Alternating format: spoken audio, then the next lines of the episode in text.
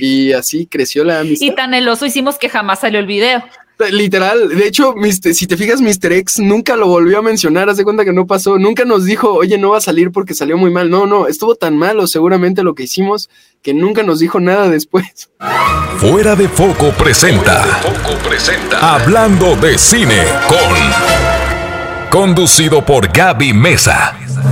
Hey cinéfilos, ¿cómo están? Bienvenidos a este nuevo episodio de su podcast Hablando de Cine con Yo soy Gaby Mesa y muchas gracias por acompañarme otra vez, ya sea que estén viendo este video en YouTube, este podcast o escuchándolo en las diferentes plataformas de podcast, porque bueno, estamos en todas. El otro día alguien me preguntó cómo no van a estar eh, Gaby en Google Podcast y yo de que, ah, pues según yo sí estoy en Google Podcast y luego me llegó un resumen a mi correo de tu resumen de personas que escucharon el podcast y yo, ah, sí, sí, estamos en Google Podcast. Automáticamente aparecemos en todos los podcasts, entonces pues el que sea tu preferencia, seguro que estaremos por ahí. De cualquier forma, pues te dejo los links a las eh, plataformas como Spotify, iTunes, Amazon Music y demás en la descripción de este video para que puedas escuchar al resto de los invitados. Pero bueno, yo estoy muy feliz de tener cada domingo un nuevo invitado, una nueva invitada de diferentes perfiles que se dedican a diferentes oficios, pero que vienen a este espacio para platicar algunos de sus gustos en las películas, en el cine, en las series, diferentes personajes y más. Y entre otras variedades, porque también pues dependiendo del invitado la invitada, pues ya también tocan temas de su vida, de sus preferencias y mucho más, como es el caso que van a ver en este podcast que posiblemente sea el más emotivo, el más intenso, el más analítico que hemos tenido hasta el día de hoy. Así que sin más que agregar, voy a presentarles a mi invitado el día de hoy, que es Emilio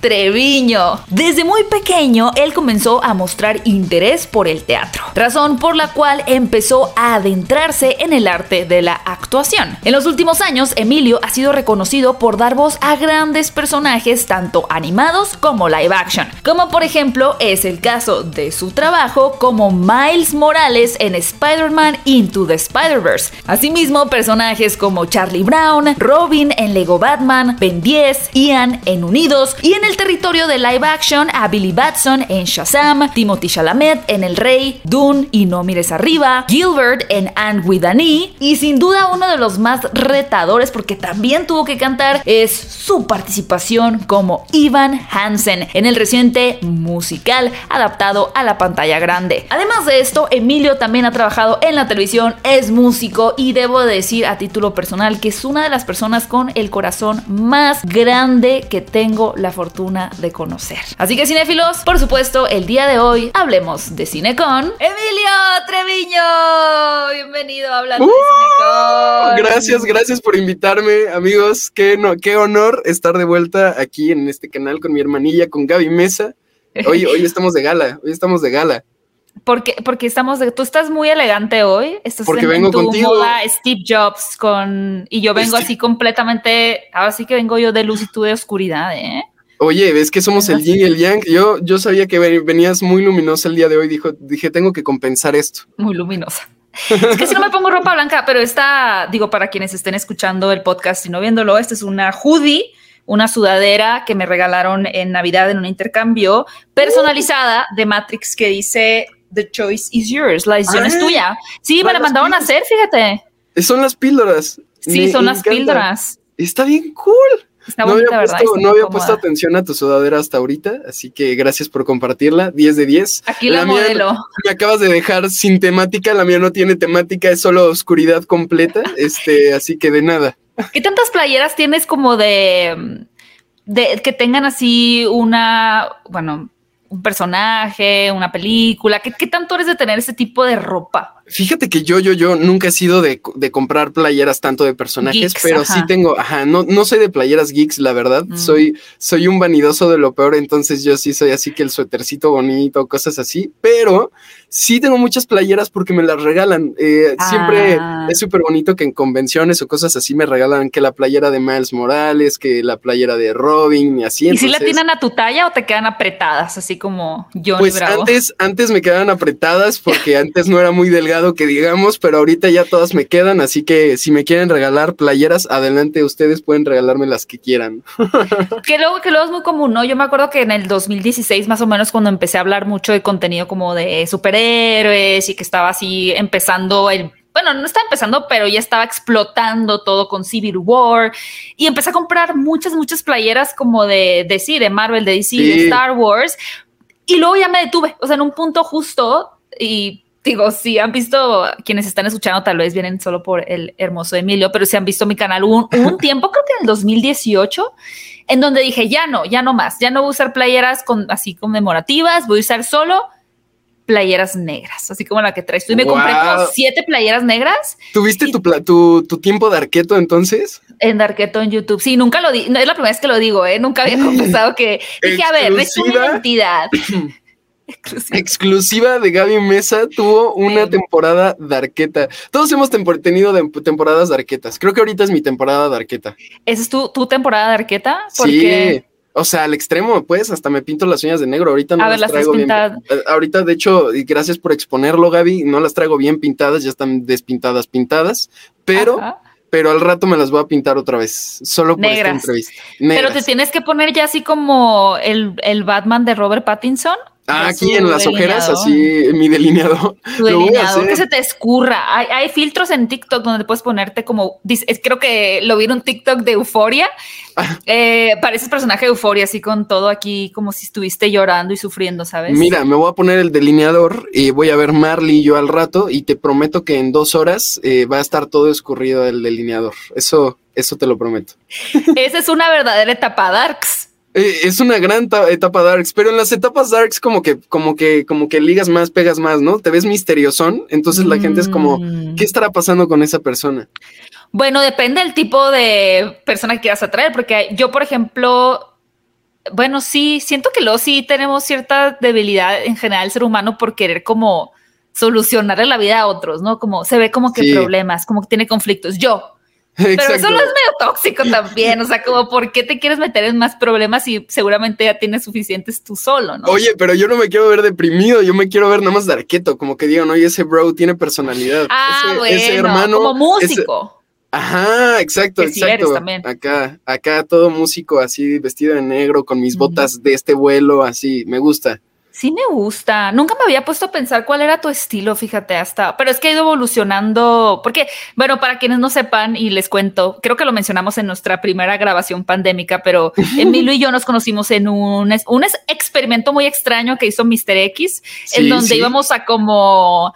Eh, ¿Qué íbamos a hacer? Como reinterpretar escenas, pero. Íbamos a reinterpretar escenas. Ajá, exacto. Era un experimento bastante divertido y raro al mismo tiempo. Sí. Y, nada, quitó, quitó el pudor en medio de la relación. Fue como: Hola, te acabo de conocer, déjame expongo solito, deja agua el oso frente a ti. Y así creció la amistad. Y tan el oso hicimos que jamás salió el video. Literal, de hecho, si te fijas, Mr. X nunca lo volvió a mencionar, haz de cuenta que no pasó, nunca nos dijo, oye, no va a salir porque salió muy mal. No, no, estuvo tan malo seguramente lo que hicimos que nunca nos dijo nada después. Nos hizo gaslighting, así como si, como que, no, ¿de qué estás hablando? ¿Cuál video? Tanta imaginación. Pero ve que bella amistad nació de ahí, ve que bella amistad. Yo, yo te conocí cuando pues tenía, eh, te conocí ya sé que será, Emilio, unos cinco años. Yo y en cinco años, sobre todo en tu edad, creo que es muy brutal el cambio, ¿no? O sea, yo conocí a un niño. ¿no? Sí, Eras un sí, niño. sí, sí, era un niño. O sea, ¿qué, era un ¿qué tenías? ¿14? ¿13? 14. Tenía, tenía como 14, como 14, años. Sí, porque un, año antes, a los 13, yo te conocí, pero no de conocerte pues bien, de platicar, sino de conocerte en el evento de Trolls, cuando grabé la peli. Tú eh, hiciste la conducción del evento del, del preestreno y cuando pasé por la alfombra te saludé y me acuerdo que fuiste muy linda porque yo llegué y te dije, soy tu fan, y me dijiste, ah. yo tuyo, grabaste en la peli, te toca a ti, y yo fue como, oh sí, hola, y ya, y salí corriendo porque era muy, muy, muy, este, muy penoso, y al siguiente año nos conocimos, entonces, como 14 años. Qué raro se me hace eso, digo, obviamente es como cuando piensas, ¿no? No sé, luego la gente que tiene un amigo, una pareja, piensas en, edad como secundaria preparatoria y es muy raro como de, a ver, o sea, me estás diciendo que yo estaba en sexto de primaria cuando tú estabas entrando a, no sé, a la universidad, es una como que muy retorcido, pero ya que creces estos como 5, 8, 10, 15, 20 años de diferencia, de pronto, dependiendo de la madurez de la persona, pero ya no se sienten tanto. Porque yo quizá no hubiera entablado amistad con un niño de 14 años cuando ya tenía veintitantos, ¿no? Pero, ahora que, somos amigos, pues se me hace normal. Es que llegas, llega un momento en el segundo piso en donde todos, se, todo, donde todos estamos en las mismas cosas, en los mismos conflictos, entonces todos tenemos el mismo tema de conversación, todos tenemos la, la misma plática, pero además justo creo que, eh, no sé, justo como que lo, mismo que me pasó con Mr. X, eh, que creo que me lleva casi lo mismo que tú, es que son amigos que, como que conecto mucho con ustedes, los temas que nos apasionan, realmente nos apasionan, eh, los compartimos entre, entre, entre los tres y además tenemos una cierta y muy parecida visión de la vida y, del, y de, este medio y de todo, entonces, no sé, como que siento que ahí es donde, donde se compensa. Que mira que justo estaba hablando hace poquito con Drusco. Drusco, saludos, estás escuchando este hablando de Cinecom porque ya, ya me contó que sí los ve. Y yo, ah, que yo le copié todo a Drusco para este formato, ¿no? Por cierto, es, él es mi inspiración.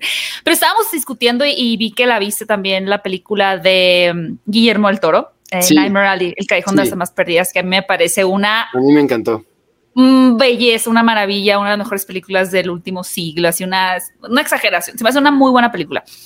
Pero un, un, punto que él resaltó que yo no me di cuenta en la película y, que tiene resonancia con lo que estás mencionando, es como este personaje, eh, perdón si confundo nombres, ¿eh? porque luego tengo mala memoria con los nombres de personajes, pero Pete, el que era este, que era más grande, que era como alcohólico y que trabajaba en el circo, que es el esposo de... El que le enseñó los trucos a El que le enseñó los trucos, ajá, exactamente. Entonces, para si no han visto la película y sin spoilers, este personaje pues conoce la forma, tiene un librito en donde hay ciertos trucos para poder, entre comillas, leer a la gente, ¿no? Por ejemplo, con un asistente, si alguien llega al escenario y dice, te voy a decir eh, de qué color son tus calzones, ¿no? Por ejemplo. Entonces la asistente tal vez vio que son de color rojos y, tienen un código, le va dando pistas. Por ejemplo, si te digo, eh, cierra eh. bien los ojos, significa que es rojo, ¿no? Si uso la palabra cierre es que son rojos y si dijo, digo ojos es que es con manchitas o con rayitas, así se van dando códigos, ¿no? Para entenderse. Entonces él se volvió, este señor Pitt se vuelve experto y tiene todo un manual. Y lo que me decía Druso que me llamó mucho la atención es que él se rige bajo un código moral donde él sabe poner el límite entre dar un entretenimiento y montar un show a manipular a una persona. Y, realmente, ajá, y, abusar de la confianza de una persona. Que básicamente es el tema, de la, es la trama de esta peli, o sea, es que, Exactamente. Que, cuál es la línea ahí en medio. Moral, y lo que hace este Carl, Carl, es que él no tiene esa brújula moral. Él, para él, es tengo este poder y necesito llevarlo hasta sus últimas consecuencias, ¿no? Y, y, me pareció interesante porque eso, y yo creo, y tú lo has vivido seguramente en el medio, porque tú, además de obviamente ser eh, actor, también estás en, el tema del doblaje, estás incursionando en muchos otros territorios, músico, todo. Y creo que eso se ve muy, muy seguido, ¿no? El cómo hay gente que no, que se mantiene una moral muy firme y hace las cosas bien y no se aprovecha de nadie y no le va bien, ¿sabes? Sí. Por ser buena persona. Mientras que otra gente que es abusiva, manipuladora, Les puede que trabaja, pueden irse al cielo pero también, y una moraleja también en la película, es que finalmente esos actos te Siempre cobrar factura. Claro, y, siento yo, bueno, no, este es, este es mi punto de vista, siento que la calidad humana, o sea, llegar al éxito, eh, ahora sí que no es que eh, no es que cualquiera lo pueda hacer, pero sí todas las personas pueden llegar en algún momento al éxito en su vida. La cosa creo que es tu calidad humana es lo que va a hacer que eso se sostenga. O sea, porque de llegar, pues todos podemos llegar, todos nos podemos hacer virales, todos nos podemos hacer famosos por algo, ¿no? O sea, te pueden grabar un día que te caíste en el súper y te haces viral mañana en Facebook y todo el mundo va a saber quién eres, pero mantener ese éxito creo que tiene mucho que ver con, la calidad humana y justo con tus principios morales. Y qué tan claro sabes hacia dónde quieres ir o no, porque igual, no sé, en, mi medio con los actores los he visto, o sea, actores, grandes actores han, han, habido muchísimos, actores que se mantengan a lo largo de los años y que mantengan una trayectoria al mismo nivel siempre o siempre subiendo.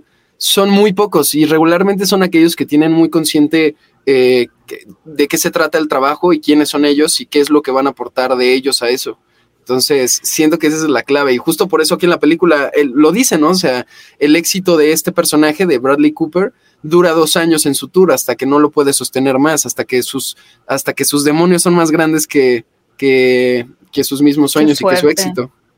Sí, lo cual es, y me encanta que lo digas de esa forma porque al final sí hay mucha gente que se decepciona eh, con este tema, por ejemplo, en México, que tan común del que el que no tranza no avanza, ¿no? Pero creo que y pensando, por ejemplo, pienso en personas que se han mantenido vigentes y que han sabido avanzar bien. Digo, a menos que espero que no, no lo cancelen pronto, porque no, vería por qué, pero lo van a decir, ay, tú dijiste que no y, ahora está cancelado. que no, Gaby Mesa. Pero alguien que se ha mantenido en constante evolución y que para mí es un ejemplo, a pesar de que no consumo mucho su contenido, es Jordi, Jordi Rosado. Jordi Rosado. O sea, creo que él es una persona que tiene vigente y que se ha reinventado en los últimos años con su programa en YouTube, con sus TikToks. Claro. De una manera impresionante. Y digo, wow, o sea, eso y, lo, lo, lo conecto en el sentido de que lo que tú mencionabas, ¿no? De que al final las personas que se mantienen son aquellas que han, han seguido sus valores, porque a veces puede ser para uh, personas que quieren crecer rápido y que no ven resultados y que dicen, ay, aquel que rápido haciendo, hablando mal de los demás o hablando puras cosas malas o criticando ferozmente, pues logran más cosas que yo y yo que trato de hacer las cosas bien, no consigo nada, pero tienes razón, es que no están viendo con perspectiva el cómo hacer las cosas bien a la larga y esa la larga pueden ser 10, 15, 30, 40 años. Literal. Te van a redituar. Es que literal, eh, por ejemplo, yo lo veo justo, si lo ponemos en manera práctica, por ejemplo, en mi trabajo, eh, tener una buena toma como actor, por ejemplo, en cine, eh, a, cualquiera le puede pasar. Te puede pasar por muchas razones. Te puede pasar por suerte, te puede pasar porque igual y justo ese día ibas deprimidísimo y ansiosísimo y no tuviste que actuar nada y, y berreaste y tienes una excelente toma. La cosa es cómo llegar a ese punto siempre, cada toma, todos los días. No importa si estás filmando 7 de la mañana, 8 de la noche, 3 de la mañana, 4 de la tarde, siempre llegar al mismo punto. Y creo que es lo mismo con el éxito, ¿no? Es ese pico, pues alcanzarlo, cualquiera lo puede hacer, hay muchas formas de hacerlo. Alcanzarlo y mantenerte ahí y saber cómo mantenerte y mantenerte. O saber regresar también, ¿no? O regresar, ajá, porque también obviamente, eh, hay veces que no siempre vas a estar en el pico, ¿no? Por muchas razones. Por ejemplo, como actores, no siempre tienes el teatrical del año, no siempre estás en la película de la Andrew Garfield, ¿no? Ajá, exacto, exacto. Andrew Garfield lleva haciendo grandes trabajos desde hace años y yo no vi que tuviera esa tendencia, o sea, que cuando hizo Silence de Martin Scorsese todo el mundo estuviera hablando de Andrew Garfield en redes, eso no pasó. Eh, yo no vi que en Hawks Ridge en tampoco Ridge, ajá, de Mel Gibson. Y tampoco hubo como y lo este nominaron al Oscar. lo nominaron. pero era como que, ah, Ajá, exacto, era como, ah, mira, Andrew Garfield está nominado, ¿no? Pero Pero él seguía trabajando, él seguía construyéndose así. Y regresó y llegó otra vez a, ahí estoy, otra vez, arriba. Y ya con antecedentes muy fuertes también, ¿no? Completamente. Y, pero justo, ¿no? Es el gran ejemplo, una persona que se ha desarrollado también su humanidad, o sea, ha desarrollado su propia humanidad a través de los años. Yo justo ahora que salió Tic Tic Boom me dio mucha curiosidad ver qué había de fondo para él y me puse a ver todas las entrevistas así que ha dado. Eh, hay un Actors on Actors que también hizo con Amy Adams y otra eh, ah, para Variety que, que, dio. Y justo ves eh, al mismo tiempo como en esos años también ha pasado por mucho dolor y muchas cosas que justo el día de hoy puede compartir en la pantalla y que conectan con nosotros y que todos es como, yo, yo conecto con eso, ¿no? Yo conecto con la frustración de Jonathan Larson en Tic Tic Boom y también con, con su corazón apasionado de querer comerse al mundo y con todo, pero son las mismas cosas que Andrew Garfield ha sentido en, sus, en su vida, ¿no? Cuántos castings no se quedó, cuántos castings se quedó y pensó que era el proyecto de su vida y no lo fue, entonces sí, yo creo que eso me parece súper interesante. Digo, por lo que hablas y ya que te metiste de lleno a ver, por ejemplo, estos actors on actors, que para quienes no sepan qué son, son entrevistas que un actor hace con otro actor, lo cual es súper interesante. Hay unas joyas luego que hace, por ejemplo, Hollywood Reporter también acá sacaron una mesa redonda de directores donde está eh, Guillermo el Toro, Kenneth Branagh y demás, ¿no? Búsquenlo, si les interesa mucho aprender lecciones mucho más allá de solo el personaje que, tienen estos eh, actores o de las películas que hacen su filosofía y su ideología, estos tipos de contenidos en Variety y en Hollywood Reporter son súper buenos en YouTube.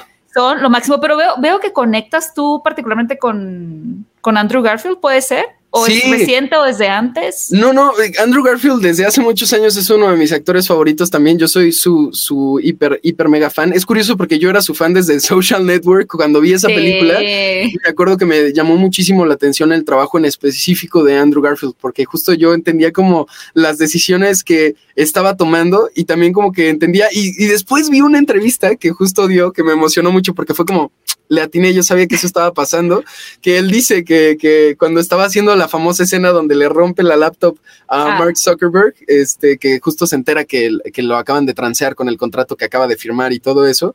Eh, él estaba en, repetición, también repetición, repetición, y estaba frustrado y enojado porque él sentía que su toma estaba quedando horrible. Como le seguían pidiendo tomas, él sentía que le pedían tomas porque él lo estaba haciendo horrible. Y claro que no, el director estaba pidiendo tomas porque cada toma salía mejor, entonces quería otra y otra y otra y otra. Y yo me acuerdo que cuando vi esa escena, yo, yo, yo justo le decía a mi hermano así como, no sé por qué siento que Andrew Garfield está frustradísimo en esa escena y por eso es tan impactante verlo como toma 82 así rompiendo la compu ya de ya, ya no quiero hacer esta escena. Y desde ahí me volví su super fan y como que entiendo el proceso que tiene también, como que fue muy curioso en, ahora en la película de Tic Tic Boom, dice una frase en una entrevista que le hicieron, justo que relacionó lo que acaba de vivir eh, con el fallecimiento de su mamá y, todo esto, que para él eh, le dio un cierto significado a la película que dice, grief is the, all the unexpressed love.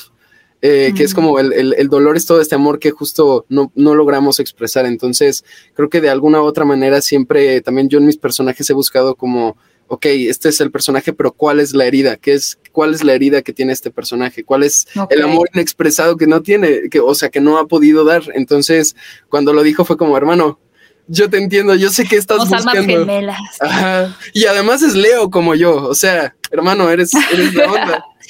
Son brother from another mother. Oye, y justo fíjate que me llama mucho la atención esa frase que acabas de decir, porque hoy estamos grabando el 28 de enero, este podcast pues, se va a publicar más adelante, pero ayer estaba viendo el segundo episodio de Euforia y al personaje de Zendaya. No sé si has visto Euforia. ¿Sí lo has visto? No he visto Euforia, solo he visto escenas. ¿Cuáles escenas? Vi una escena. No hablamos de eso, ¿cierto? Sí, sí, sí, sí, es fuerte euforia, ¿eh? Sí, a mí me parece, yo es lo mejor que le he visto a Zendaya, la neta, está, me, gusta mucho su trabajo ahí, mucho. Deberías de verla, pues justo le pregunta un amigo, le dice, eh, ¿crees que hay algo más fuerte que el amor? O sea, le dicen, no hay nada más fuerte que el amor. Y ella le contesta, sí, el, dolor, el duelo es más fuerte, es más fuerte que el amor. Y se me hizo tan fuerte esa declaración y me quedé, me quedé trabada como que, a ver, o sea, y ahora que lo dices con Andrew pero ahí, yo, pero ahí yo como que, no sé, me haría una pregunta, como entiendo el dolor y el duelo, pero ok, todos hemos sentido dolor, pero ¿de dónde viene ese dolor? Esa es la pregunta. Siento que también el amor está en el trasfondo de todo. Claro, es que son... Sí. Siento que, por ejemplo, nos duele algo, nos duele, o sea, los duelos son tan dolorosos porque no queremos soltar algo, ¿no? Ajá. Y si no lo queremos soltar es porque una parte de nosotros ama eso, entonces lo quiere tener. El duelo, el dolor está en amo esto y lo quiero tener, pero tengo que soltarlo pero final de cuentas la base de todo eso es, es el amor que sientes por eso, ¿no? No sé.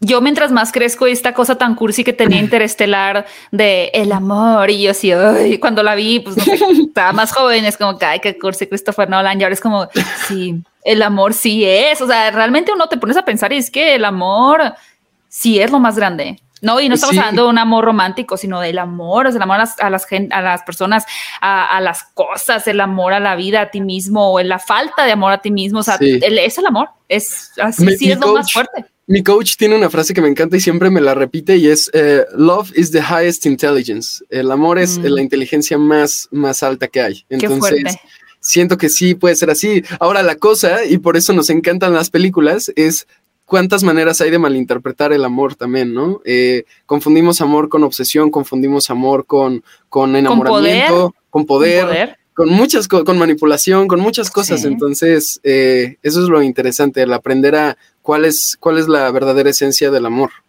Porque significados, pues hay muchos. Yo siento que uno no lo aprende sino hasta ya al final de sus días, o quizá nunca lo aprendas no me quiero ver este muy oh.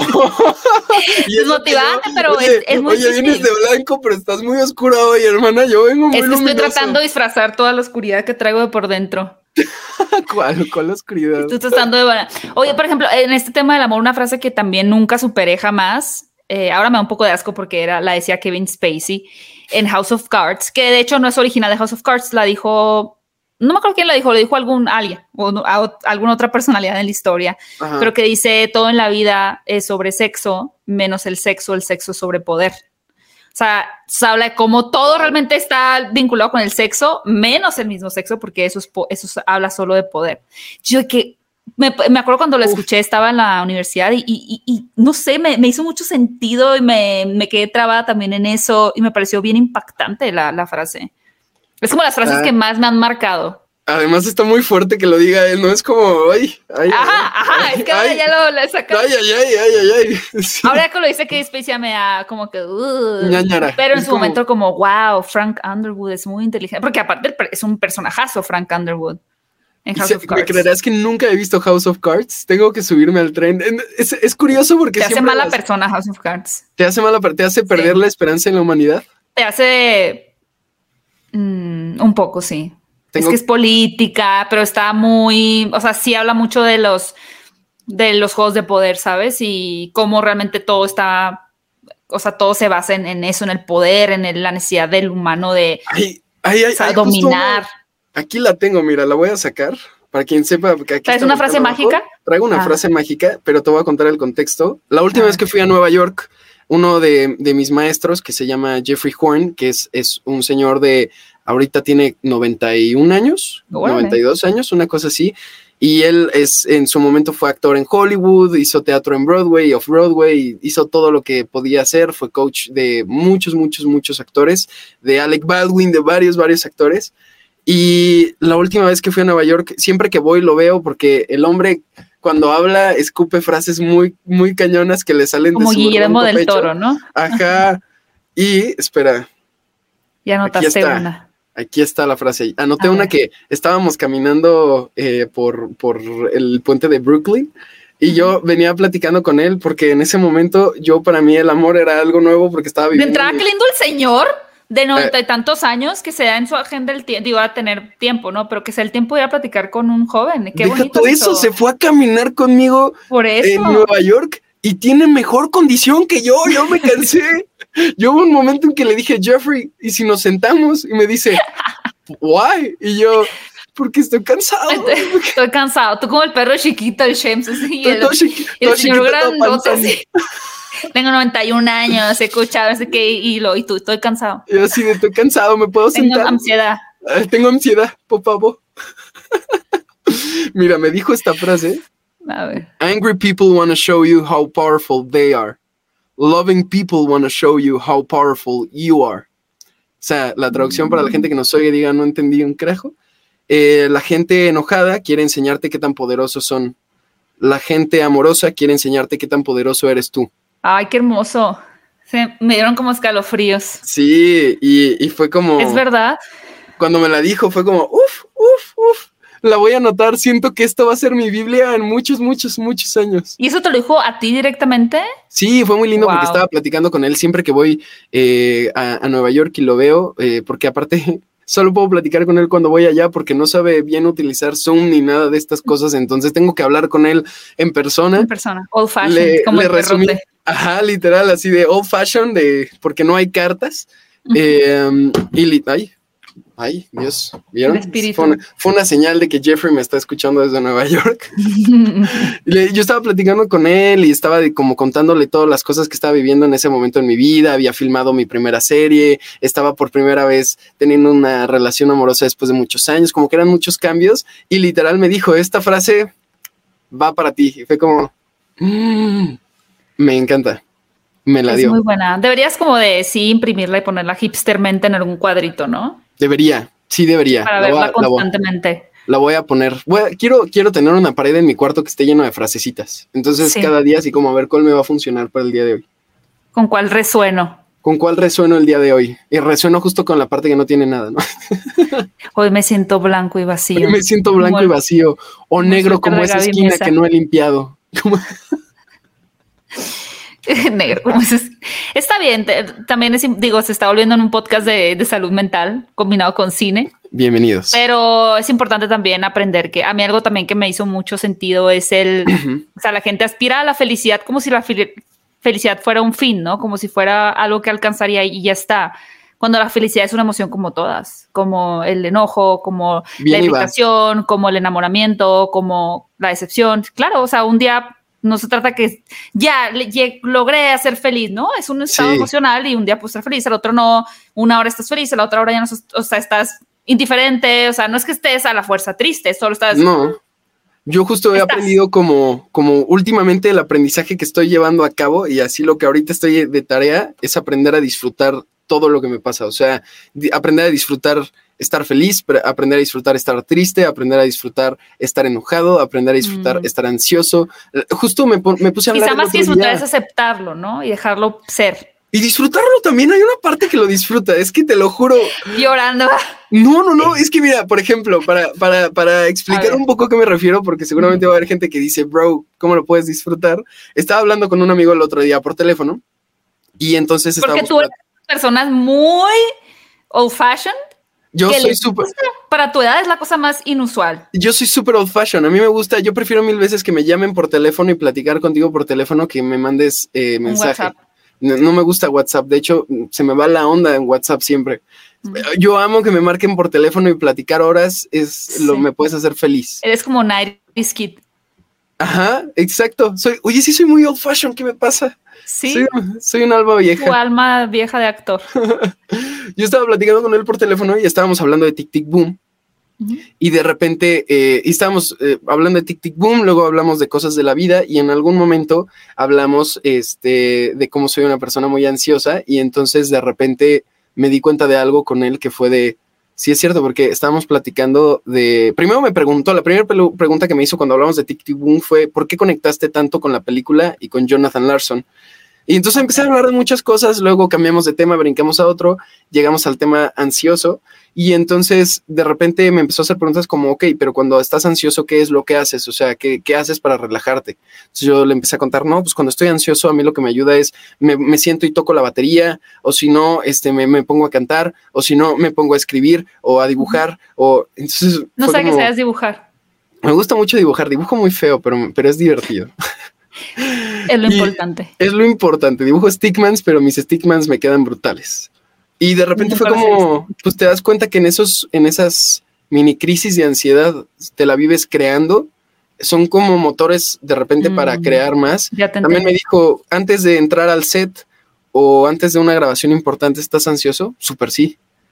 Y me di cuenta que esa es la misma adrenalina que me ayuda cuando estoy en el set. Es como la misma adrenalina de ansiedad es la que me ayuda.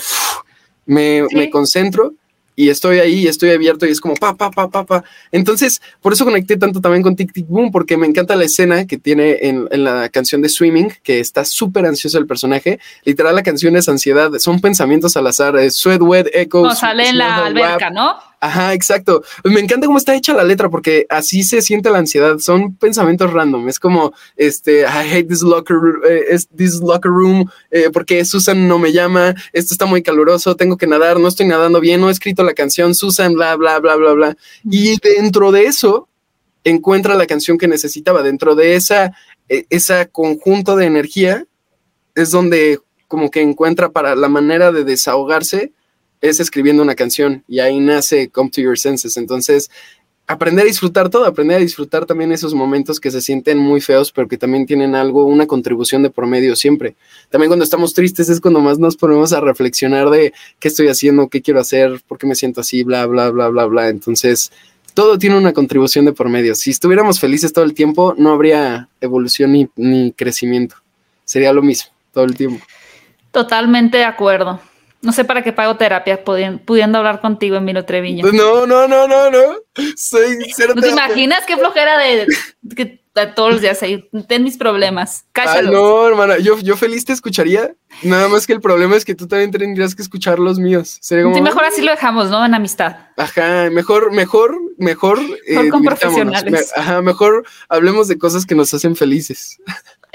¿Cómo? Ahí voy a tocar el tema porque si no me van a decir, ¿cómo no le preguntaste a Emilio Treviño de su trabajo como actor de doblaje? Bueno, para empezar, si están escuchando este podcast, tenemos un muy bonito video que de hecho le fue súper bien. Lo grabamos, lo grabamos en pleno 2020, ¿verdad? En pleno 2020. En pleno Cuando estábamos así, creo que en mayo 2020, encerradísimos. Y platicamos mucho de todos sus personajes, eh, muy, mucho de Gilbert, de Anne with a platicamos de, obviamente, Miles Morales. Pero de dos años para acá, pues han pasado muchísimas cosas. Muchas. Y una de ellas siendo, digo, a mí me impresionó muchísimo que hiciste el doblaje de Ivan Hansen, una película que lamentablemente yo, a ver, hablemos de eso. ¿A ti te gustó? Digo, sé que es difícil porque al final involucrándote en el proceso me tengo que enamorar de la peli de algún modo. Exacto, hay un amor ahí ya inherente, ¿no? Pero sí. A mí me gustó mucho la película. Eh, entiendo las críticas por dónde van de que es como muy manipuladora y etcétera, ¿no? Sé por qué hay gente que no le gusta y siempre es respetable, ¿no? Siempre es súper respetable que alguien le guste la película y alguien no. Pero me gustaría eh, que, me platicaras un poquito de, eso, de, cómo llegaste a, a, este personaje que creo que era muy complicado porque sí. es un musical y me parece fue tu primer musical en, un doblaje. En doblaje, sí, en, Así, en Big Production. y, y, y, si conectaste con esta película, y porque sé que pues es un personaje muy tribulado también. Sí, pues fue sin duda Dear Van Hansen ha sido, yo creo que hasta ahorita, y espero que vengan todavía más y más grandes, este, pero hasta ahorita yo creo que ha sido uno de los retos más grandes que me han tocado en doblaje. Desde la complejidad justo de que me tocó cantar las canciones en original era Ben Platt. Yo, Ben Platt, soy su hiper mega fan. Me parece uno de los mejores cantantes que hay en Broadway y de los que ha habido. Entonces, cuando, cuando te dicen tienes que grabar las canciones, tú vas a hacer eh, Ben Platt en español, es como, esto es demasiado. Yo no sé si puedo hacer esto. Em, y además que fue un proceso muy largo. Yo, yo primero me había reportado así como yo vi que venía Dear Van Hansen eh, y eh, Dear Van Hansen es una historia que a mí me encantaba. Me la contó mi mejor amigo la primera vez que me fui a estudiar a Nueva York porque el brother se la vivía cantando las canciones todo el tiempo, ah. hasta que un día le dije, ¿qué es eso? Ya, todos los días cantas lo mismo. Y me dijo, es de Dear Van Hansen. ¿Qué es Dear Van Hansen? Porque además cuando fui veía pósters y pósters y yo decía, ¿qué es ah, estaba, todavía estaba la obra en ese momento. Estaba en, Broadway en ese momento y estaba como toda la gente iba a ver Dear Van Hansen en ese momento. Y mi amigo me contó la historia y me encantó. Y ya, y pasó años después, justo yo le guardé mucho cariño a la obra porque me recordaba cuando me fui a Nueva York, me recordaba a mi mejor amigo, eh, me recordaba como todas estas cosas lindas. Y también en algún momento en, mi vida eh, vivo una situación eh, muy cercana, este, de, una persona muy cercana que justo pasó por algo muy parecido a lo que vive el personaje de Connor en la película. Eh, me, me, pega mucho, para mí fue como una lección muy, muy grande de vida. Y entonces, como que cuando llega las noticias de que viene la película, yo sentía la necesidad de, no me importa en qué personaje, pero yo quiero ser parte de esto, yo quiero eh, ayudar a que esta historia se cuente y le llegue a, la mayor cantidad de gente posible. Yo, yo quiero estar ahí, no me importa si es árbol 3, árbol 3 está perfecto, pero yo quiero estar ahí. Árbol de manzanas 3. Ajá, literal fue como en el que sea está bien. Y yo fui, me reporté, les dije, me reporto para pruebas de voz para lo que sea, el personaje más pequeño me da igual. Aparte yo no sabía que se iban a grabar las canciones ni nada. Y resulta que el director me propuso para el, para el casting de Evan porque creyó en mí desde el inicio. Y también mismo Universal me había propuesto, mandaron propuestas de que querían checar a ciertos actores y me, me pusieron en las propuestas de Evan. Entonces iba como doble recomendado. Cuando llego dije, ah, sí, claro que sí, está brutal. Yo feliz, no sabía que se iban a grabar las canciones. Sí, tú, tú que iban a poner la, la, voz y que las canciones las iban a dejar las originales. Exacto, yo eso era mi Porque son canciones además donde se le está saliendo el alma. Completamente, completamente. Y, y fue muy fuerte porque literal cuando llego me dicen tienes tu prueba de voz el domingo siendo jueves y me dicen y tienes que preparar la canción de Words Fail que es la canción más fuerte que tiene en, la obra Evan entonces pasaron se pasaron, me dieron días para eso. Y pues ya eh, le hablé a mi coach, le dije, Cornelius, tengo esta, este casting el domingo, por favor, ¿qué hacemos? Y fue de meterse a investigar de todo, en qué medicamentos está Evan, en qué ta, ta, ta, ta, todo, todo lo que se pudiera, qué está pasando en la escena Words Fail, qué es lo que, cada canción tiene un porqué, no solo es vamos a cantar porque aquí va una canción, sino es esta canción, qué es lo qué es lo que necesita el personaje. Algo necesita por lo cual necesita cantarlo, necesita, como ya las palabras no son suficientes, tiene que cantarlo, tiene que vomitarlo. Entonces, pues hice la casting y de repente me dijeron que este sí me había quedado. Yo fue como, yay. Después me dijeron, no, espérate, no, porque seguimos en pruebas. Yo fue como, no. Luego me dijeron que, que quieren como Star Talent, entonces aguanta. Y fue como, oh rayos, y estaban checando, me pidieron mis redes, me pidieron mi currículum. Y eso ya pasó no solo de Universal aquí, eso ya se lo mandaron a Universal en Estados Unidos, porque también los de Estados Unidos preguntaron, ¿cómo que van a grabar la película? ¿Y quién va a ser la voz de Ben Platt? ¿Quién va a ser la voz de Evan? Entonces pidieron que mandaran todo. Eh, el, había para toda Latinoamérica, ¿no? Para toda Latinoamérica, literal. Entonces fue como, mandaron, me pidieron grabar el tráiler, grabé también la canción del tráiler, la de em, You Will Be Found. Y entonces mandaron el tráiler, la canción de You Will Be Found que grabé y mi pedacito de casting de Words Fail. Y lo mandaron y, y lo aceptaron y me quedé. Y luego fue todo un rollo porque tuve solo una semana para preparar todas las canciones. Y entonces le hablé a, a, un coach vocal que para mí es uno de los mejores actores y cantantes de teatro musical que hay en Latinoamérica, que se llama Anuar Curi, que trabajó para el Cirque du Soleil. Le hablé y le dije, Anuar, por favor, necesito coacheo, necesito sacar estas canciones. Este, yo me sentía lejos de sacarlas. No puede ser. En una semana y, se subió, se subió al barco conmigo. Cualquier coach pudo haber dicho, no, bro, o sea, una semana es muy poco. Se subió al, al barco conmigo y fue una semana de estar dándole a todas, todas, todas, todas las canciones. Y nada, la sacamos este, y grabamos la película y también el proceso de grabar la película. Es que Dear Van Hansen estuvo lleno de retos. El proceso fue muy complicado porque yo creo que hace mucho tiempo no conectaba con un personaje en doblaje a ese grado de la semana que grabé Dear Van Hansen. Cuando me preguntan cómo fue, les digo fue terrible porque andaba ansioso, depresivo toda esa semana. Es que si no han visto la película, de veras es puro sufrimiento y hay que poner en contexto a las personas que ven Platt, que es el protagonista que también estaba, él, el personaje en, la obra de teatro. Sí. Pues tiene años y años y años y años. Años. El personaje y cantando las canciones noche tras noche y pues tú tenías literalmente una semana. una semana para ponerme al nivel. Sí, fue muy complicado y, y literal esa semana fue muy fuerte porque yo quería hablar con mi coach toda esa semana y mi coach tomó una gran decisión que fue no me hables en toda la semana hasta que ya hayas terminado de grabar la película y ya luego me cuentas la experiencia. Ah. Yo llegaba todos los días de grabar y mis papás estaban espantadísimos porque yo, llegaba llorando, así me decían, ¿cómo está quedando? Y les decía, no sé, creo que ya lo hice horrible, creo que es mi peor trabajo, yo creo que, y así llorando con un sentimiento así de, así como de no podía, no podía, este, y, y nada, o sea, la verdad es que en ese proceso me ayudaron muchas personas a aguantarla esa semana. En, ese momento, quien era mi pareja me ayudó, mis amigos, eh, eh, mi familia, todos estuvieron ahí como con el barco conmigo, así de esto no se va a caer, todos a grabar la película esa semana.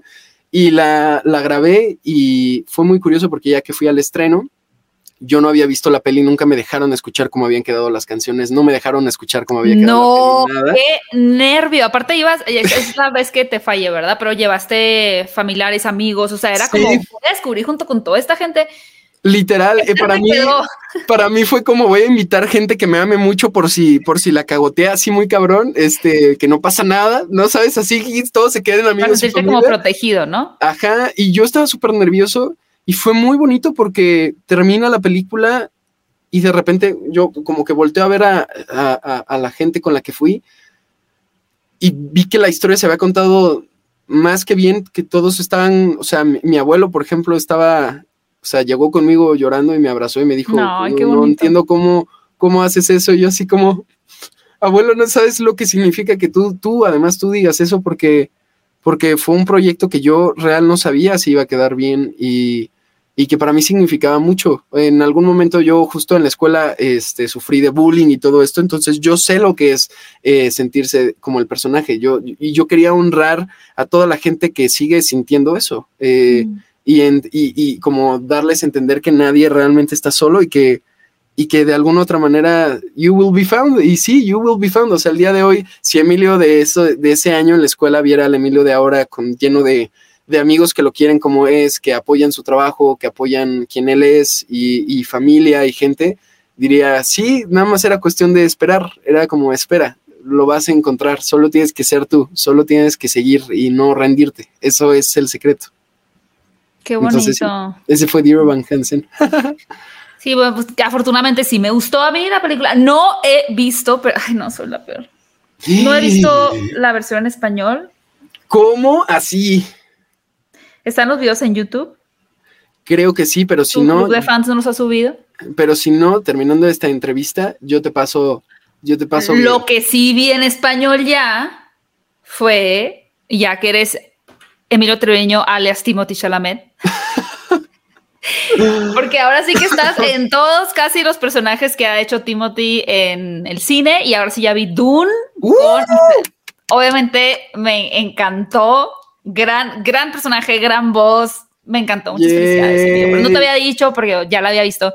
Ya la encontré, este, porque la vi en el cine una uh. vez y luego ya no la volví a ver.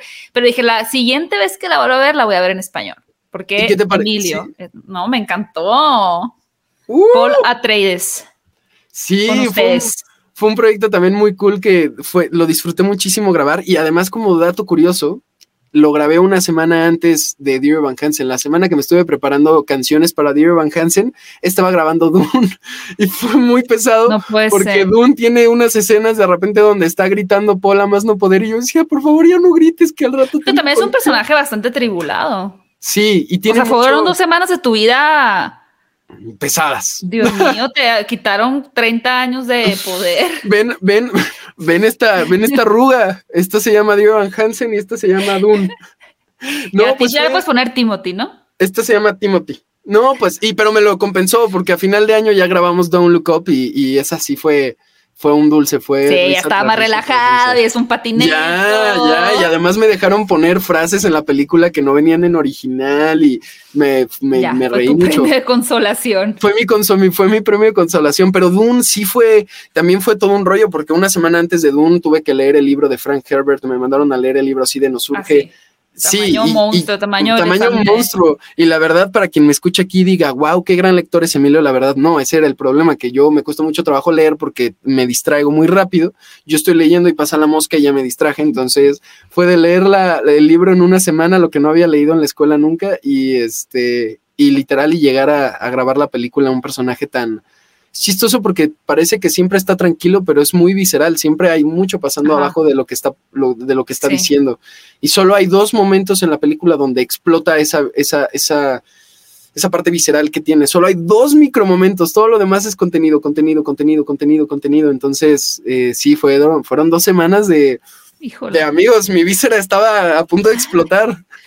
Qué fuerte eso, ¿no? Sí. Oye, y a ver, ¿cuántas, ¿cuántas en el Rey? Diste la voz en el Rey, ¿verdad? en el Rey. En el Rey. Luego, obviamente, en Dune, en Don't Look Up y hasta en, en, French Dispatch también, ¿o no? Hice una mini entrevista justo eh, que había salido justo también como mini para French Dispatch, era, pero no era de la película, no es behind the scenes de la peli, sino era unas entrevistas que grabaron como justo anunciando de los proyectos que venían y hablaban de French Dispatch, ahí lo ah, grabé.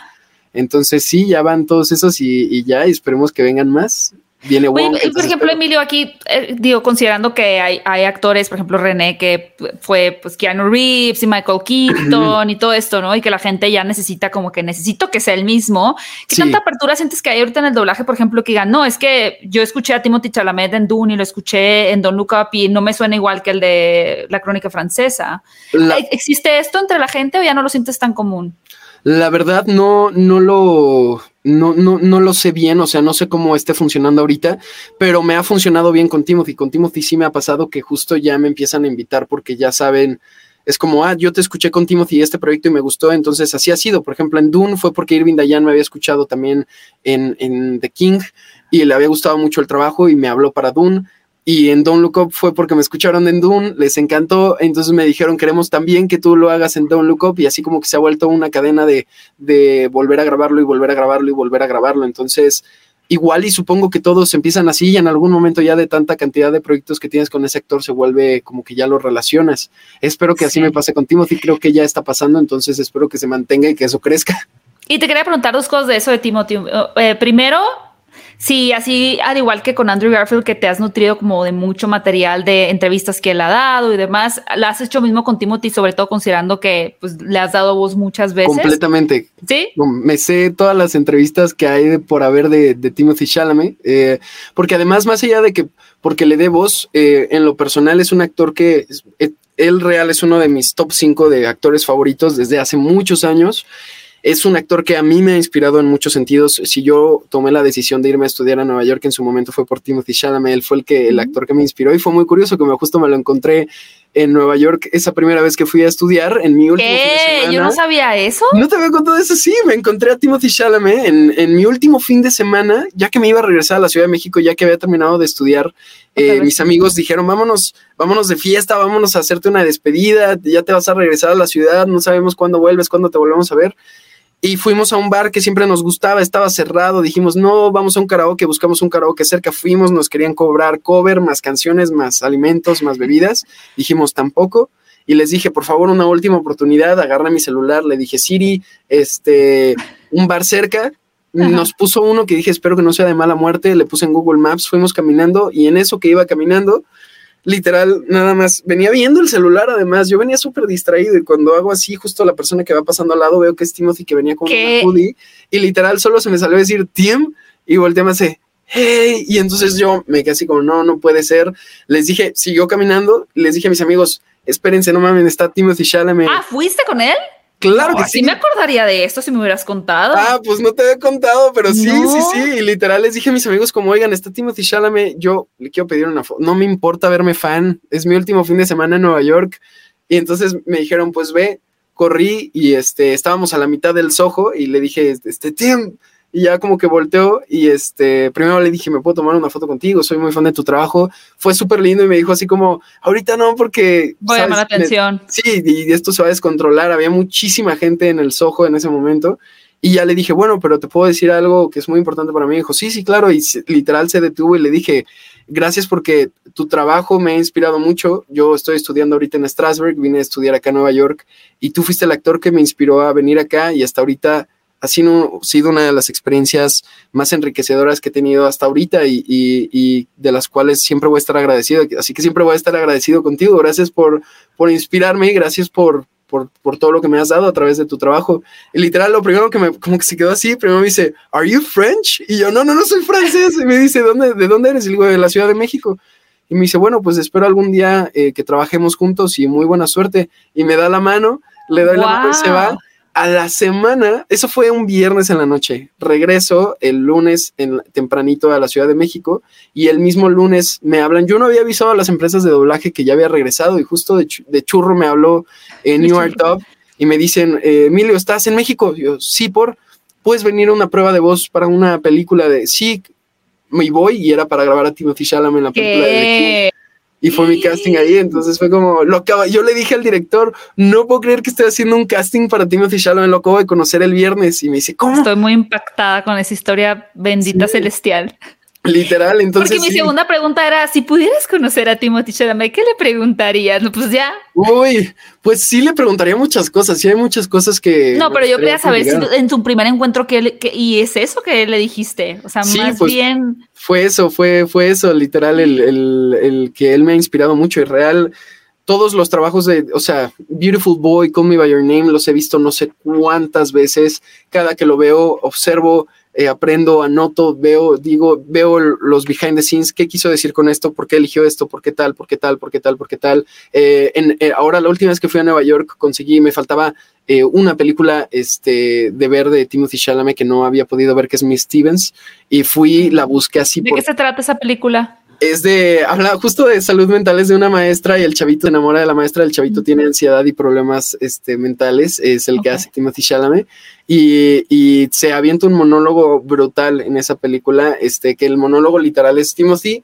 y la cámara solo va haciendo como un dolín, pero, pero es, es, brutal, brutal, brutal, brutal esa película. Miss Stevens. Miss Stevens, yo, te la, yo te la presto, yo te la presto. Es una gran película. Y nada, y sí es un actor que siempre pongo atención a su trabajo y he visto todas sus entrevistas, todas, todas, todas, todas, todas, todas, absolutamente todas. Ay, pues si algún día me toca entrevistarlo, tal vez mejor te digo que lo entrevistes tú. Ay, yo feliz, yo feliz, yo feliz. estaría súper bien, ¿no? Yo feliz, no manches, yo sería más que feliz. De real es alguien que admiro mucho y, y, y sí, como que hay una conexión especial con él que sí es como siempre, siempre agradezco, como es curioso, ¿no? Como, como también conocemos a la gente a través de lo que hace y en su trabajo, y lo que quiere decir, y percibimos parte de la esencia de esta persona. Entonces, sí, como que conecto mucho con eso. Soy su fan. Oye, Milo, ya, ya que Timothy te dijo que van a actuar juntos y yo quiero ver ese momento en, en vida en vida, que sean como tu maestro 91 años. Por favor, que sea mucho antes de eso. Es que sea Te lo pido que sea. No más, lanza, sí, no que sea no, te pido que no sea con el Oscar, con el Golden Globe. Pero, ¿qué, ¿qué tanto te interesa a ti actuar, por ejemplo? Digo, y ahorita creo que se está abriendo una barrera más grande. Por ejemplo, ahorita vimos a Melissa Barrera en Scream. Creo que de pronto, como, bueno, pues sí tenemos a Joaquín Cosillo, etcétera. ¿Te interesaría también estar en Hollywood? Me imagino. Sí, por supuesto, por supuesto que sí. Y, y es el plan en, algún momento, pero justo yo, eh, mi deseo es que mi trabajo me lleve allá, eh, como que de, alguna otra manera el, mismo trabajo te lleve allá. Eh, por eso también en su momento me fui a estudiar allá a, Strasbourg y también regresé porque sabía que había muchas cosas aún que aprender acá de este lado del charco. Eh, yo lo sabía, sabía que había muchas más cosas que por hacer acá. Y en efecto, justo fue muy curioso que justo cuando regresé se empiezan a abrir estas oportunidades y al día de hoy ya eh, pues justo grabé a Timothy Chalamet, este, filmé mi primera serie en, imagen que ya no es eh, doblaje para una producción grande, eh, como que siempre he ido como siguiendo mi intuición hacia cuál es el siguiente paso y, espero que algún día me lleve allá, sobre todo por la posibilidad de contar las historias y la manera de contar las historias, o sea, no, no tanto por el bluff de, de decir soy un actor de Hollywood, eso me, la verdad me da igual, lo que me importa es las historias que se están contando y la manera en la que se pueden contar. Eh, y además la magnitud de la cantidad de gente que le llega. Esas historias merecen y valen la pena ser contadas de la mejor manera. Entonces, sí, yo por eso me encantaría. Ay, qué emocionante. Cómo me gusta, cómo me gusta escucharte hablar. Y antes de ir cerrando, porque ahora sí ya se me pasó volando el tiempo entre la depresión y la felicidad y los planes de actuación. Este capítulo le vamos a llamar La terapia. Terapia con Emilio Treviño. Uh, vayan a terapia. Oye, ¿cómo te veo en TikTok? Súper bien. Muy bien, ha sido también, he aprendido mucho de esa plataforma, ha sido muy curioso la, para, by the way, ya lo dije en la entrevista pasada contigo, pero lo voy a repetir y siempre lo voy a repetir las veces que pueda. Si yo entré a TikTok fue gracias a Gaby Mesa, porque Gaby Mesa me acuerdo que fue la que me dijo, ¿por qué no eres tu TikTok? Deberías saberlo, te va a ir bien. Así hablo. Luego, lo chistoso, digo, creo que en este espacio podcast sí se me sale más el acento norteño, pero no hablo tan norteño como hablo en la vida real, ¿no? Eso es cierto. No, de hecho, de hecho tienes eh, un acento neutro ya muy, eh, muy practicado. Cuando estás en trabajo, sale todo. Pero me sale natural. O sea, no, no lo estoy. Yo sé, yo sé, yo no es un switch que hagas así consciente. Voluntariamente no. No, es inconsciente, pero a mí me encanta tu acento y además sale cuando te emocionas. Y pero ¿cómo dices que te TikTok? me dijiste, ¿por qué no abres tu TikTok? Deberías abrir tu TikTok. Y yo todavía me acuerdo, así que si me va tan bien en TikTok es gracias a... claro que no, es porque tú eres muy bueno. No, y fue porque, porque tú me, dijiste que lo abriera y, y seguí tu consejo, porque yo estaba rehusado al inicio a abrirlo. Yo dije, no, yo no voy a abrir. No quiero bailar. No quiero bailar, no quiero hacer trending topics tontos. Y entonces me dijiste, no tienes que hacer eso, porque no solo compartes tu trabajo y ya. Y lo empecé a hacer y eso ha sido una, una, verdadera locura lo que ha pasado en TikTok. Eh, y, es muy cool porque lo sigo viendo del mismo modo que cuando empecé TikTok. Lo veo como una herramienta para compartir mi trabajo. Exacto. Eh, hace poco me preguntaron así como, ¿te consideras TikToker? Y es como que uno no sé qué es eso. Y dos, este, o qué significa hacer eso. Y dos, solamente lo sigo viendo desde, la, desde como empecé. Es, es TikTok para mí es una herramienta para compartir. Cada quien comparte algo distinto de quién es o, para poner temas sobre la mesa, pero, pero para mí es para compartir mi trabajo, para mí es como el, simple hecho de emocionarme y compartirlo y estos datos curiosos que yo sé que te platico cuando nos vamos a comer de, oye, es que no, en este proyecto sabes que pasó esto, pues ahora lo puedo hacer a, una escala más grande y, ha sido una locura. ¿Y cuál es la pregunta? Por ejemplo, a mí TikTok tras TikTok tras TikTok, todo es, ¿qué estudiaste? ¿Cómo pueden ah. estar famosos? Y es trabajando. ¿No? Sí, lo, lo, peor es que sí, sí he contestado, pero pues se pierden otra vez los TikToks. Es como, ¿qué estudiaste? ¿Cómo puedo hacer lo que tú? Y es como, ya no voy a contestar porque ya lo he contestado tantas veces y individualmente les pongo, estudiar licenciatura de cine y comunicación. No tienes que estudiar esto necesariamente, puedes hacer ta, ta, ta, ta, ta, ta, ta, ta, ta, ¿no? Pero me cansé. Hay una pregunta para ti que siempre te la misma pregunta. ¿Cuál es tú que estudiaste?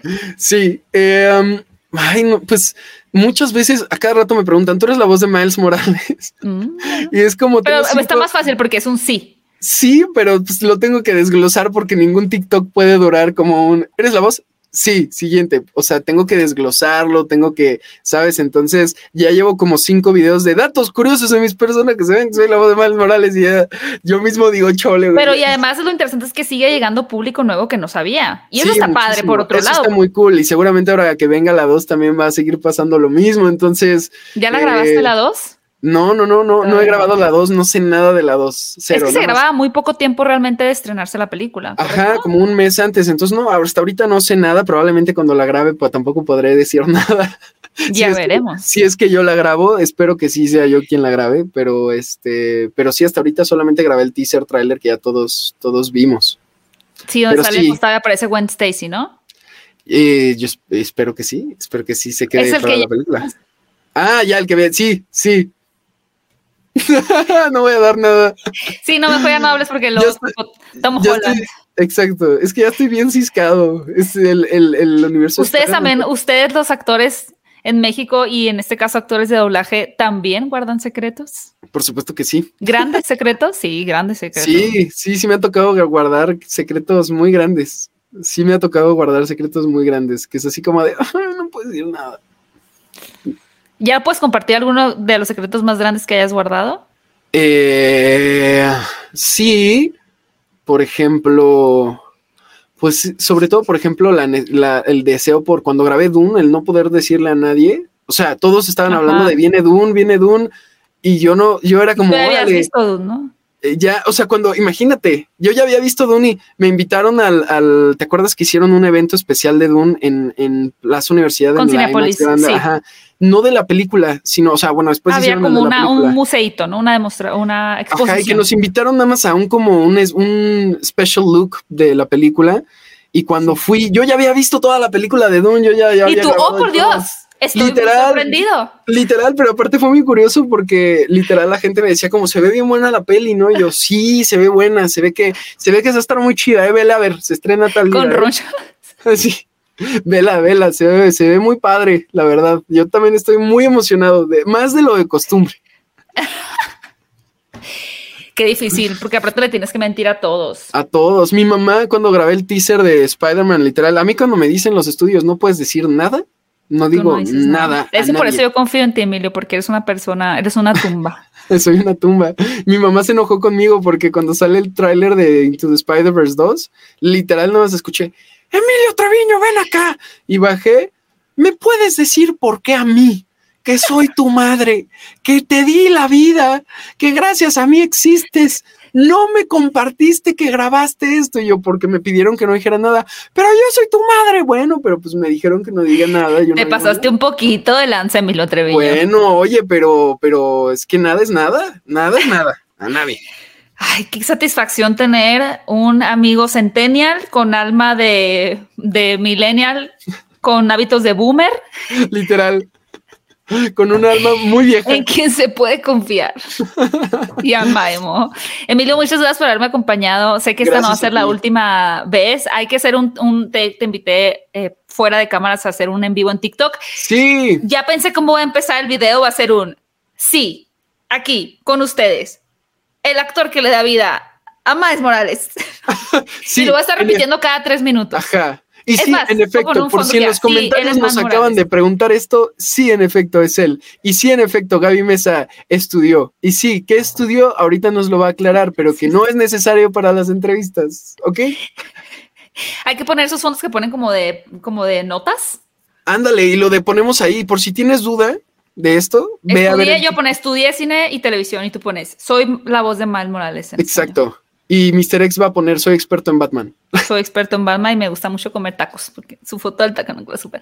Última pregunta porque se me acaba de ocurrir. Venga. tal vez no te ha pasado, pero ya es que lo mandan mensajes en Instagram, Twitter, Facebook. O sea, ¿no te ha pedido alguien que digas algo como muy sucio con la voz de uno de tus personajes? Ay, los, los mensajes luego privados son muy raros. Me ha llegado de todo todo tipo de los pies es normal, o sea, fotos de pies es Es lo más leve que me ha llegado. Ha habido veces que es como, wow, wow, wow, hermano, Este, además, la mayoría que hacen eso son hombres. Hombres. Son hombres lo que me imaginé. Sí, hombres, no hagan eso. O sea, hombres no hagan eso. No hagan eso, es incómodo. O sea, si no te lo pidieron, no lo mandes, pues. O sea, y porque además seguro que a mí no me puedo que te manden dick pics. Por supuesto que me han llegado y es tan incómodo porque además es como ¿Por qué quería ver esto? Yo no Pero eso es, esa es una violación a tu persona. Por supuesto que sí. Porque no te estás consintiendo ver nada. Y, estoy seguro que a mí me va leve porque soy hombre. Entonces, hombres. ¿no? A mí no, a mí no me mandan, ¿eh? ¿No?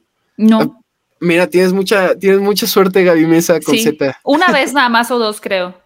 Tienes mucha suerte, a mí me ha llegado mucho y también de mujeres, que también mujeres no lo hagan, no lo hagan. Tampoco lo hagan, nadie lo haga. Nadie lo haga, pues, o sea, si no te lo pidieron, no lo mandes, a quien sea, el sexo. Regla básica, no te pidieron, no mandas. Pero sí me han, me han pedido audios una vez hablando de Timothy me llegó un, un mensaje que decía como, Emilio, ¿me puedes mandar un saludo con la voz de Timothy Chalamet que diga, hola, guasha, guasha, te quiero. Y yo así como, por, por supuesto que no, o sea, Obviamente, o sea, no. sí, Amanda, yo no estaba tan errada yo. Es que sí, ha de haber ciertas fantasías de que, pero que me lo diga Timothy Chalamet, ¿no? Sí, o que me lo diga Gilbert Dani, que es como, oye, pero. Uy. Pero, pero amigos, Gilbert jamás diría eso. Es que ahí está la magia. Ahí es está como la justo magia. tan no lo diría. Que, yo quiero escuchar que lo diga. Más prohibido y quiero escuchar es que está cañón. O sea, a ver, entiendo, entiendo esta cosa linda que, que, pasa. A mí también me pasa en doblaje que hay, hay, hay, hay voces que digo, me enamoran, pero no le pides eso, ¿qué te pasa? No le dices eso, tú lo guardas para tu corazón y, y te enamoras de esa voz, pero no le dices eso jamás, ¿sabes? Me hubiera gustado, fíjate, con base en tus personajes que estuvieras, estoy como picadita con la serie de Dickinson, no creo que la hayas visto en Apple TV. No, no la he visto. Mm, me hubiera gustado que fueras uno de los personajes, creo que te hubiera quedado muy bien. Ya ven, gente. Pero bueno, ya se acabó. Quien, quien haya sido el director de esa serie se, se hubiera rifado. Emilio, ¿cómo te pueden seguir todos los que nos están escuchando, todas eh, los que nos están escuchando en tus redes sociales? ¿Cómo te pueden ir a conocer tu trabajo? ¿Dónde te pueden escuchar? Bueno, estoy en, en, Instagram, en Twitter y en TikTok como arroba Emilio Termino guion bajo en las tres redes. Eh, siempre estoy subiendo cosas en TikTok, pues como ya lo escucharon con Gaby, siempre estoy subiendo videos y compartiendo, ahí comparto muchos datos, datos curiosos de, de, mis personajes, parte 5. Parte 53. 133. Exacto. Y siempre voy sacando como de personajes que la gente no sabía que, que hacía o de nuevos personajes o datos curiosos o así. En Instagram siempre estoy compartiendo en qué estoy grabando o filmando o haciendo siempre. O fotos trepados en el metro de Nueva York. Ah, por supuesto, porque es mi tradición. Y ahora que regrese a Nueva York, me tomaré la nueva foto de este año trepado en un, en un, en el metro de Nueva York, así colgado. Como Spider-Man. Por supuesto bien. que sí. Lo siento, gente de, del metro de Nueva York. Ya no voy a romper. Hay metro. cosas más raras en ese lugar, no te preocupes. Por supuesto que sí. Yo soy el menos raro de ese lugar. O tal vez sí lo soy. Oye, ¿has hecho cosplay de Spider-Man? El, sí, día, el día de la función de Spider-Man fui de Miles Ajá. Morales. Y te vi y no me acordaba. Tengo uh -huh. un mala memoria, la verdad. Y, me, y además me, dijiste, el cerebro. y además me dijiste qué cool traje. Me dolió, ¿eh? No tengo una forma de, de disculparme, la verdad, me siento totalmente avergonzada, eh, pero voy a poner como excusa a Gia, que seguramente ella me hizo un lavado de cerebro. ¡Ay, y me olvidó.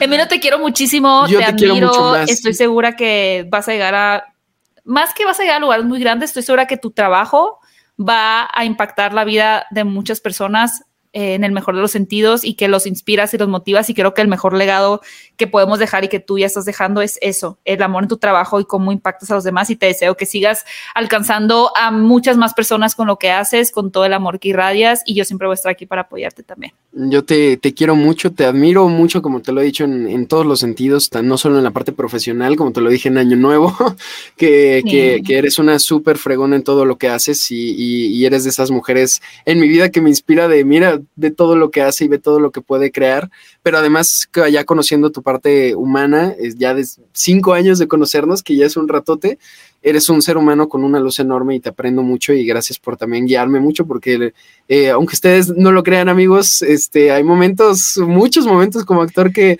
entras en frustración y no sabes si vas por buen camino y personas como, como Gaby Mesa, como Drusco, como Mr. X, como estos amigos especiales y cercanos que tengo me enseñan a, cuál es el camino y hacia dónde, hacia dónde ir y no perderme. Entonces, te admiro y te quiero mucho. Ay, te quiero mucho, Emilio. Vayan a seguirlo en todas sus Yo redes más. sociales. Apoyen uh. también doblajes, que bueno, creo que esto en México ni siquiera hay que decirlo porque ya lo hacen, apoyan muchísimo el doblaje, sí. es muy querido el doblaje aquí en México y pues cada vez que escuchen, ay, como yo en Star Wars, en la serie antología que me fascinó de Visions. Ah, yo, sí. Este ya, es Emilio Treviño. Ya en Star Wars. ¡Uh! Eso, eso, ya en Star Wars. Entonces, pues si escuchan su voz, ahí también digan, te, te vi, te escuché, arrobenlo. Sí. Mándenle mande. cosas bonitas. Acuérdenme, porque luego la, la, los fans me acuerdan más que grabé, ya luego me dicen, oye, ya se estrenó esto, y yo ya voy y lo publico. Eso me parece una gran idea. Muchas gracias, Emilio. Te quiero mucho y pues seguimos, seguimos, en contacto todo el tiempo. Claro que sí. Nos vemos. Hashtag pronto, perros y burros. Hashtag perros y burros 2020. ¿Qué estamos? 22. 22. Ay, de verdad cada vez que hablo con Emilio, mi vida se transforma para bien. Es un lujo de verdad poder intercambiar ideas, anécdotas con Emilio. Muchas gracias nuevamente por acompañarme. Y cinéfilos, pues ya lo saben. En la descripción del video, díganme a quién más les gustaría tener en este espacio. Ya contacté a varias personas que me estuvieron dejando, de hecho, algunos comentarios que me dijeron, deberías invitar a esta persona o aquella. Y les di corazoncitos porque, ok, vamos a hacerlo. Y ya aceptaron la invitación. Así que vienen cosas muy buenas en este Muchas gracias por escucharlo, muchas gracias por verlo. No olviden apoyarlo pues ahí en las diferentes plataformas de podcast, dándole un corazón o dándole seguir, ya no sé cuántos botones haya que picar, dándole un me gusta a este video si es que disfrutaron esta plática, suscribirse al canal si aún no lo han hecho. Y por supuesto las redes de Emilio Treviño. Se las dejo en la descripción también para que vayan a seguirlo, apoyarlo y que estén al tanto de todo lo que está haciendo en su exitosa vida profesional y personal. Yo soy Gaby Mesa y nos escuchamos en un próximo episodio de este podcast Hablando de Cine con. Adiós.